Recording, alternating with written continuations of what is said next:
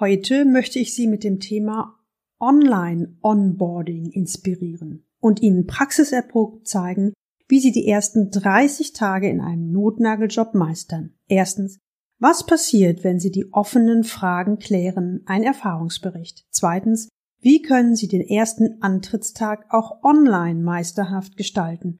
Drittens, wie gelingt das Online-Onboarding? Aus dieser Folge werden Sie eine Menge Praxistipps erhalten, was am Anfang wirklich zählt, getreu dem Motto, erstens kommt es anders und zweitens als man denkt. Oder auch Vorbereitung ist die halbe Miete. Willkommen zu meinem Podcast Leben an der Spitze für erfolgreiche Geschäftsführer und die, die es werden wollen. Ich bin Gudrun Happig und finde für Ihre individuellen Herausforderungen an der Führungsspitze Lösungen, die ganz allein für Sie gemacht sind und wirken.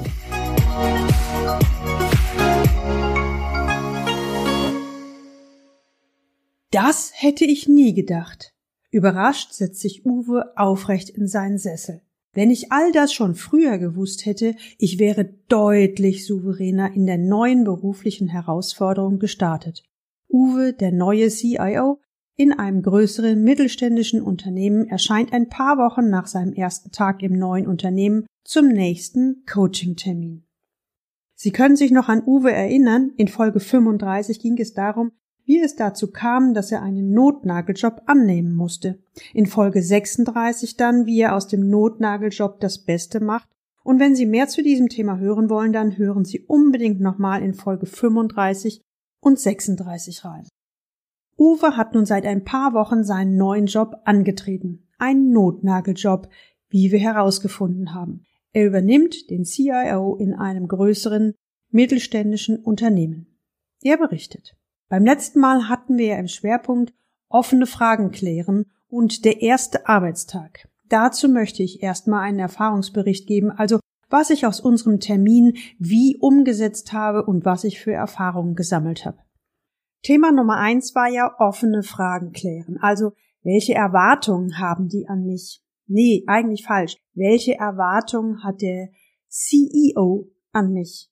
Und weshalb haben die mich eingestellt? Also weshalb hat er mich eingestellt? Und drittens, welche Kompetenzerwartungen hat der CEO an mich? Ich sollte auch noch mal genauer schauen, welchen Eindruck ich von meinem neuen Chef habe. Als Fazit kann ich in Kurzfassung sagen, Vorbereitung ist echt die halbe Miete. Ich habe festgestellt, dass diese drei Fragen tatsächlich die wichtigsten Fragen überhaupt sind, die man dem neuen Unternehmen vor der Zusage stellen sollte. Das hat sich wirklich als sinnvoll herausgestellt. Nun, ich habe es im Vorfeld nicht getan, sondern habe es danach gemacht vor meinem ersten Arbeitstag und ich habe gemerkt, auch erstens, man kann dann auch noch die Fragen stellen und auch dann kann sich das Blatt nochmal komplett drehen. Ich hatte mir ja so wahnsinnig viele Gedanken darüber gemacht und entsprechend meiner Vorstellung agiert. Ah, Sie wissen ja, der innere Druck und so weiter. Das hätte ich mir alles sparen können, wenn ich diese drei Fragen gestellt hätte. Hm, was ist denn genau passiert? frage ich ihn. Ja, fährt er fort. Ich hatte ja gedacht, dass meine Stelle also der äh, CEO, eine neu geschaffene Stelle sei und dass ich alles von Grund auf aufbauen sollte. Aber das stimmte überhaupt nicht. Mein Vorgänger hatte das Handtuch geworfen und die Mannschaft war vier bis fünf Monate komplett ohne Führung. Ich hatte also eine grundsätzlich andere Voraussetzung, als ich angenommen habe. Aber mal von Anfang an. Ehrlich, ich hatte ziemlich Schiss, diese drei Fragen zu formulieren, aber letztendlich habe ich mir ein Herz genommen und habe meinen CEO als erstes gefragt. Weshalb haben Sie mich eingestellt? Die Antwort hat mich überrascht.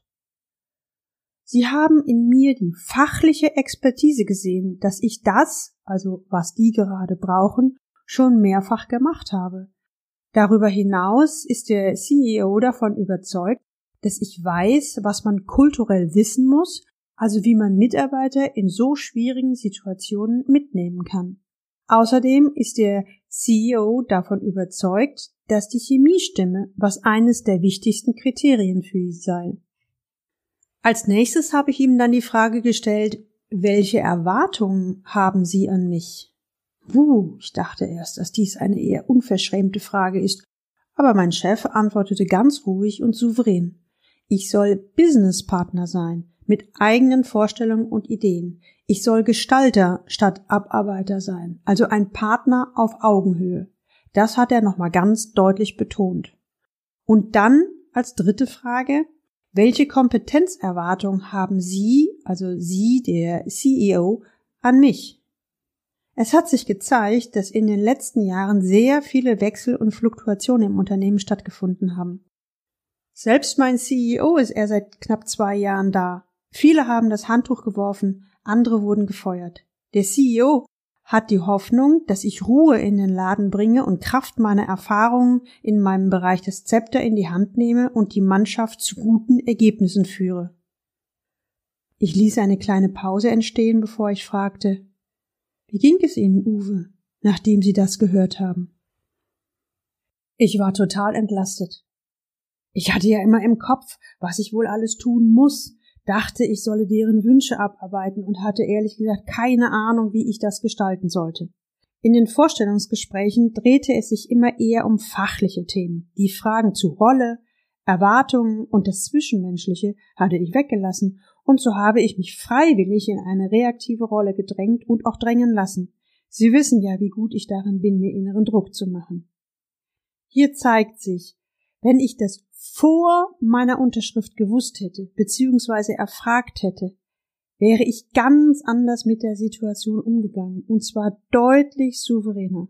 Was mir jetzt schon mal sehr klar und deutlich ist, diese drei Fragen sind keine unverschämten Fragen, sondern absolut notwendig, um einen guten Start in einem Unternehmen zu haben oder eben von vornherein die Finger davon wegzulassen. Ich fühle mich jetzt gestärkt, gesehen, wertgeschätzt und sofort kommen mir Ideen, die ich einsetzen will. Aktuell finde ich diesen Notnageljob gar nicht so schlecht. Oder besser gesagt, ich finde deutlich mehr Anknopfungspunkte, wo ich etwas anpacken kann. Darüber hinaus fühle ich mich stärker und stabiler. So habe ich jetzt auch den Mut gefunden, bei Vorschlägen, die ich unsinnig finde, schnell zu formulieren. So nicht. Eben wirklich in der Rolle als Gestalter aufzutreten. Uwe hat wieder diese angenehme, souveräne Ausstrahlung. Vertrauenserweckend, mitreißend und überzeugt von sich und seinem Tun, ohne wie ein Gockel oder Pfau zu sein. Ich spiegel ihm diese Wirkung, er lächelt zufrieden. Uwe fährt weiter fort. Dann hatten wir ja über den ersten Tag gesprochen. Da möchte ich auch gerne meine Erfahrungen berichten. Letztlich wurde deutlich, dass ich am ersten Tag einen Online-Einstieg hinbekommen musste. Der CEO kam nicht nach Europa. Ein Treffen vor Ort war nicht machbar.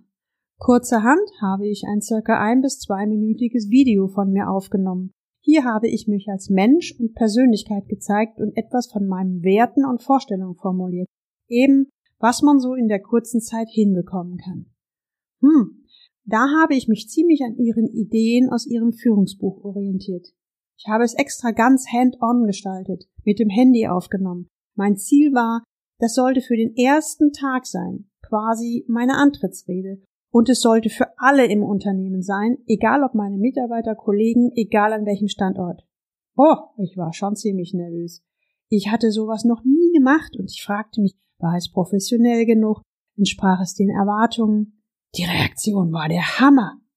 Was war das Besondere? fragte ich ihn. Wissen Sie, es haben sich tatsächlich alle im Unternehmen das Video angeschaut. Alle. Ich habe eine Einstiegsbrücke geschaffen für eine weitere Kommunikation. Ich habe sowohl Willkommensgrüße als auch zahllose Einladungen für ein persönliches Gespräch erhalten. Ich glaube, das Zentrale dabei war, dass ich mich als Mensch und Persönlichkeit mit meinen grundsätzlichen Zielen und Werten gezeigt habe, statt über die professionelle CIO-Rolle. Da bin ich greifbar und nahbar rübergekommen, ein C-Level zum Anfassen. Und das möchte ich ja auch irgendwie sein. Das war dann die Grundlage für die nächsten Einzelgespräche mit meinen Mitarbeitern, Kollegen und so weiter. Fazit, ich hätte niemals geglaubt, dass diese ein bis zwei Minuten eine so wertvolle Wirkung zeigen können. Allein durch diese beiden Maßnahmen, offene Fragen klären und Antrittsrede als ein bis zwei Minuten persönliches Video, habe ich so viel Auftrieb erfahren, dass ich Lust auf diesen Job habe. Klar, es ist immer noch ein Experiment, aber die Energie zu gestalten ist geweckt und auch der Mut, souveräner aufzutreten. Ich bin einfach überrascht, wie ich mir doch mit vergleichsweise einfachen Maßnahmen das Leben deutlich leichter machen kann. So kommen wir dann auch zur heutigen Frage, die ich gerne mit Ihnen klären möchte. Wie gestalte ich das Online-Onboarding?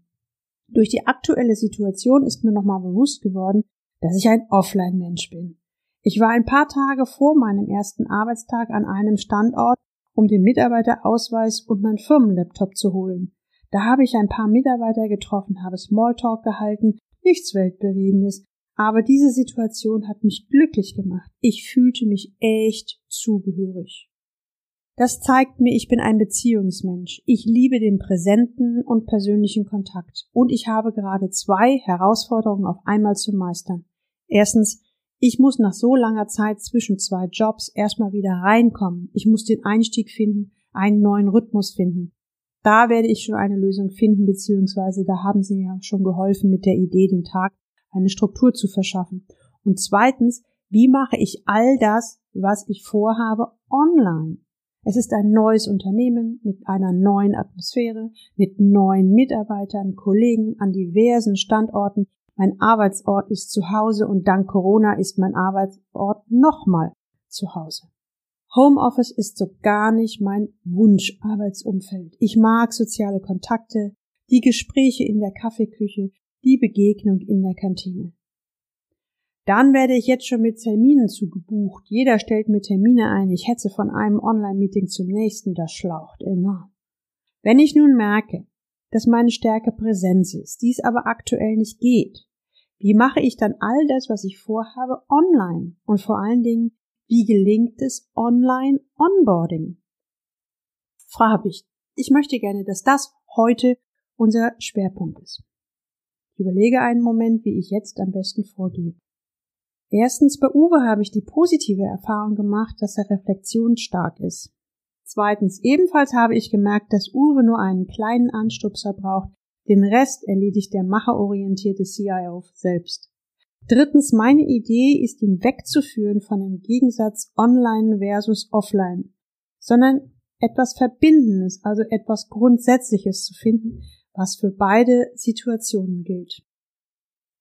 Viertens daher werde ich mit ihm diverse gute Situationen durchgehen und gemeinsam mit ihm überlegen, wie er das Gute auch online umsetzen kann. Ich bin selbst sehr gespannt, wie dieses Experiment wirkt.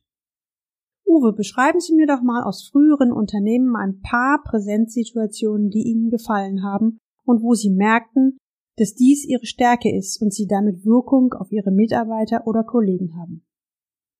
Uwe überlegt eine Weile und formuliert dann ein Beispiel.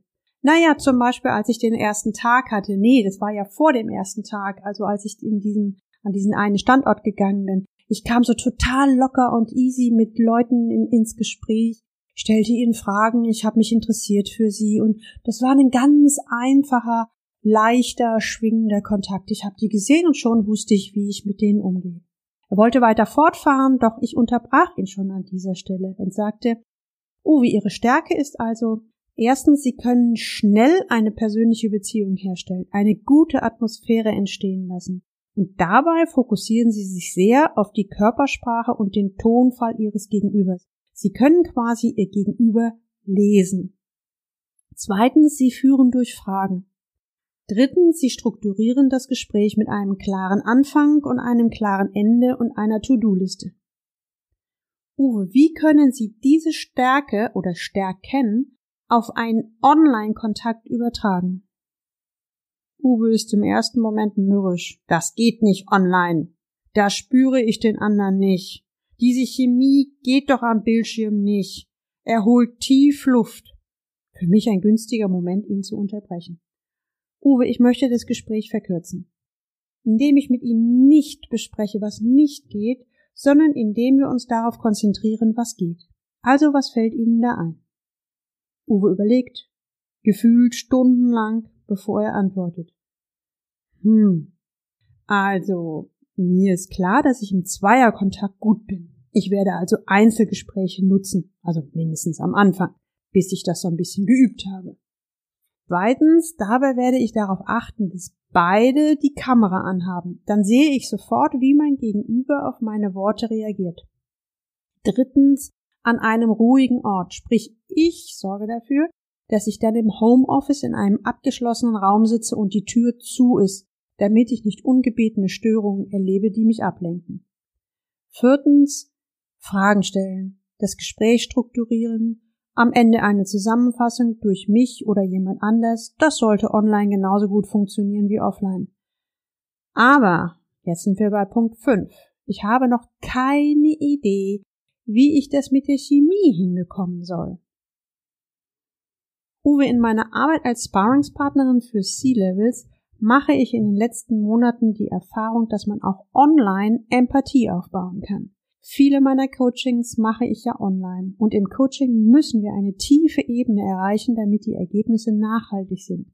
Hm, ich werde eventuell zu einem späteren Zeitpunkt ausführlicher darüber sprechen, aber so viel mal in aller Kürze. Erstens, es geht.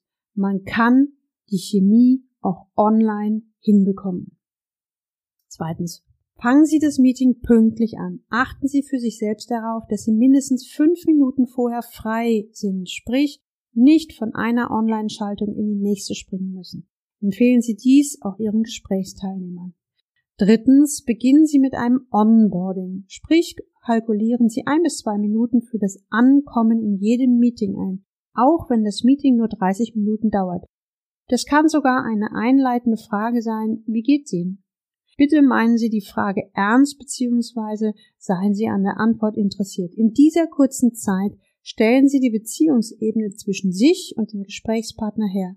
Sollten es mehrere Leute in der Runde sein, dann blocken Sie einfach circa fünf Minuten für dieses Einrollen, so wie ich es nenne.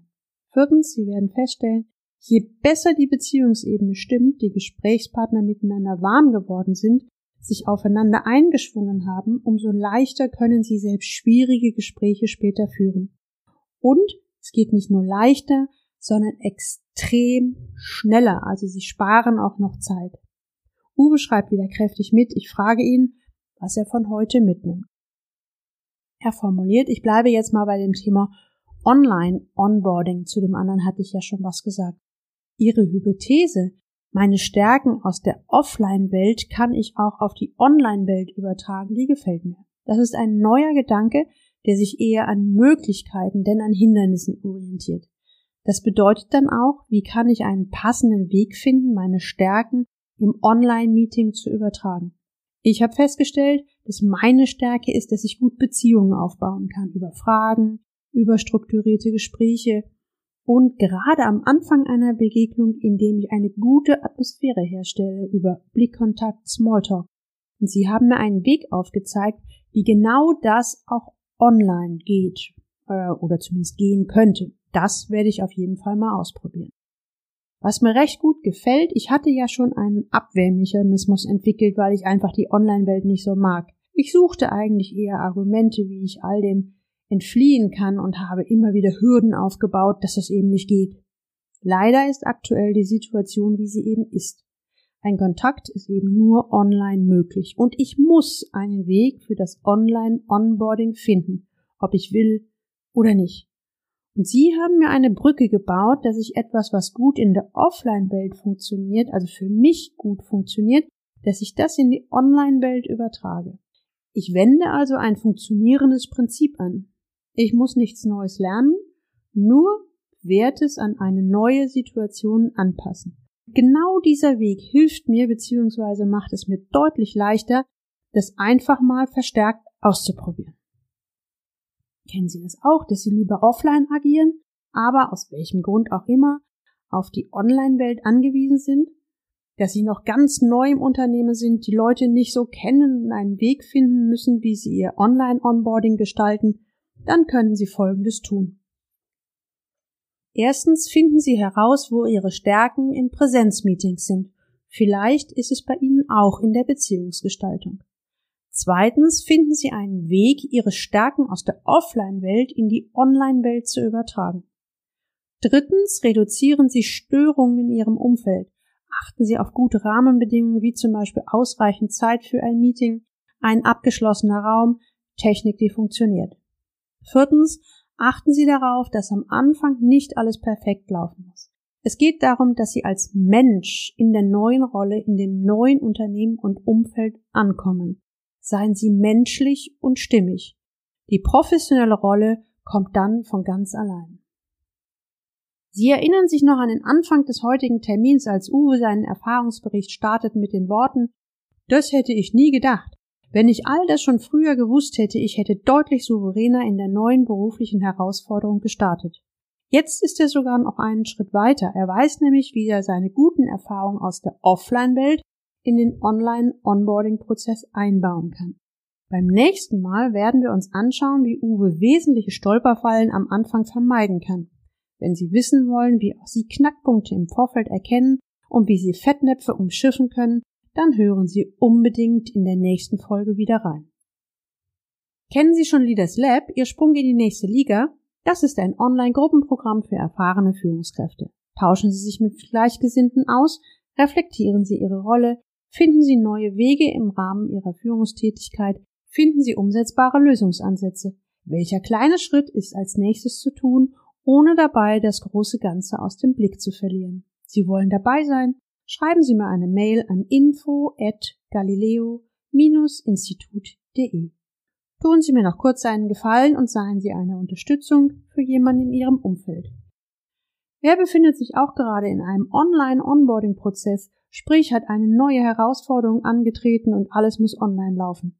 Leiten Sie bitte gern diese Folge weiter, nutzen Sie einfach den Link https Leistungsträger mit ae blog.de slash podcast slash. Sie finden natürlich die Links auch in den Show Notes. Und jetzt wünsche ich Ihnen viel Freude beim Leben an der Spitze. Ihre Gudrun Happig.